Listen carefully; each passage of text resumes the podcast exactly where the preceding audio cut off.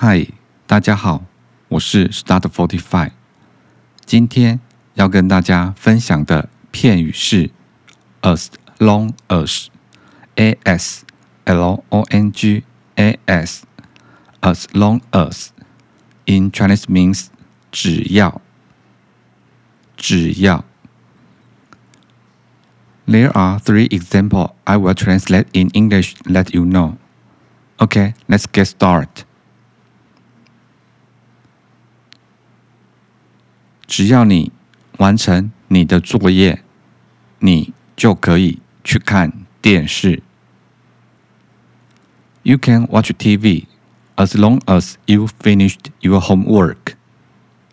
TV 电视电视 homework 家庭作业家庭作业。The second example is 只要下个周末天气好，我们就会去健行。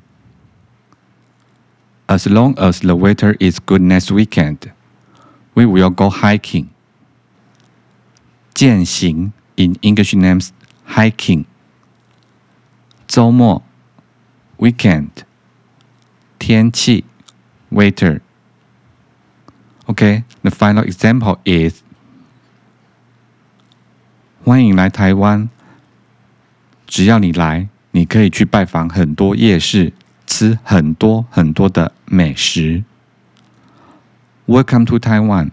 As long as you are coming, that you can visit night market to eat many good dishes.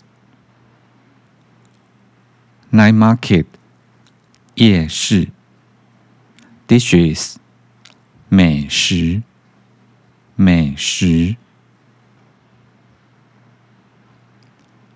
Okay, that's all for today. As long as 只要 hope you like. Thank you for listening and have a nice day.